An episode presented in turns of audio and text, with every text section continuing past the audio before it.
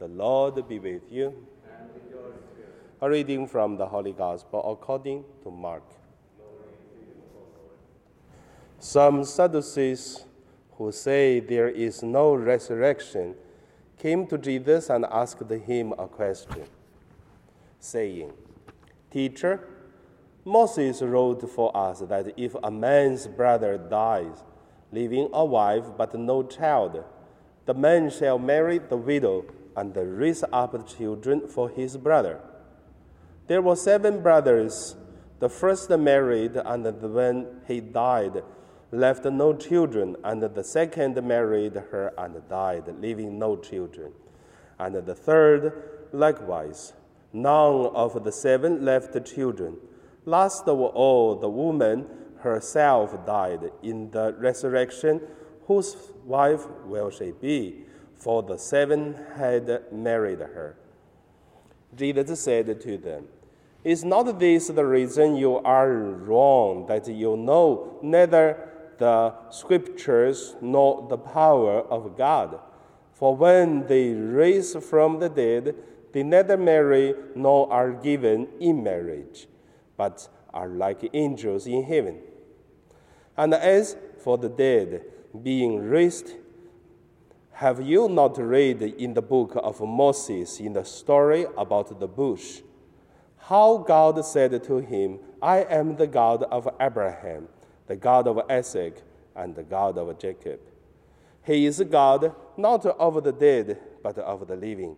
You are quite wrong. The Gospel of the Lord.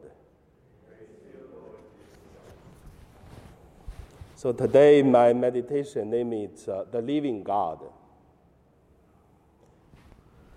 There is uh, the quite interesting story we could see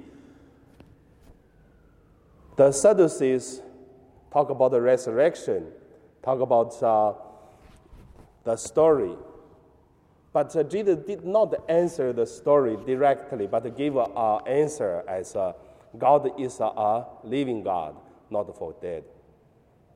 So I have two points I here want to share. The first is there are many things looks dead, looks no proof, looks no solutions. But many times we will see as at the end, we maybe accept the difficulties because we cannot change. The second is there is always a solution for the problems. Then we can see most of the result is this uh, two. There are two things. So when we look at uh, what Jesus gave the answer, God is the living God. I believe it is not to say or, or whose wife that he is, but it's talking about don't worry, there is a God, there is always an answer, or there is always a solution, or there is always we can live with it. So that's the first thing I want to you pay attention about. Maybe there are something can give us some answers for our life today. The second is uh, about uh, faith. I should say, faith it is such a beautiful gift God gave to us. I gave you some examples the coronavirus start, we don't uh, take seriously. When it's become quite serious, many people are so scared.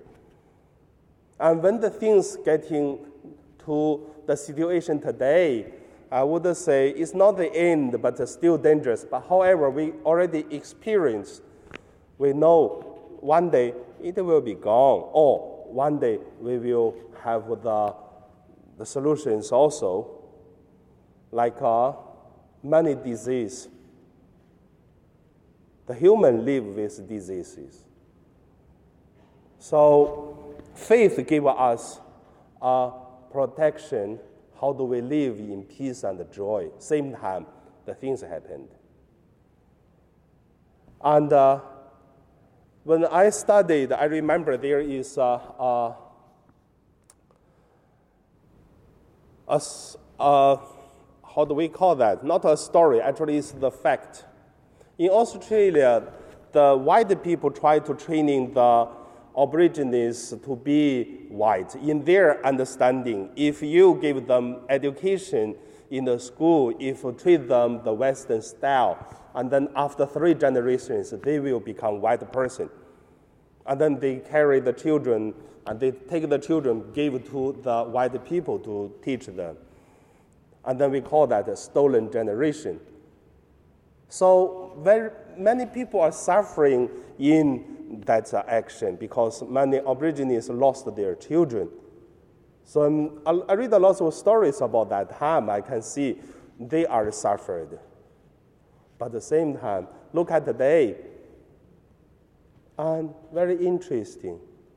If you go to look at the Aborigines, you can also see the government gave them free to study, even the, the plane tickets and everything, scholarship. And then they really did. They did very well. They go to the university in uh, Adelaide or in Melbourne or in Sydney, and then they study very well. They can really do good study. And then when they finish study, go back to the, to the desert with their kings. They continue naked and then live like before, sitting under the tree. So I found it's very interesting. We could learn something, we could live with something, and we could change something. And this world is always with a problem, but always with a hope. But the faith gave us the answer. God is for the people who want to live. But if we give up the faith, then God for us is the dead God. That's how do I look at today's the gospel to talk about God is for the living, not for the dead. Not for the people who pass away, but for the people who has faith in God. So now let us meditate on today's gospel and then pray to God, have mercy and also protect us, bless us.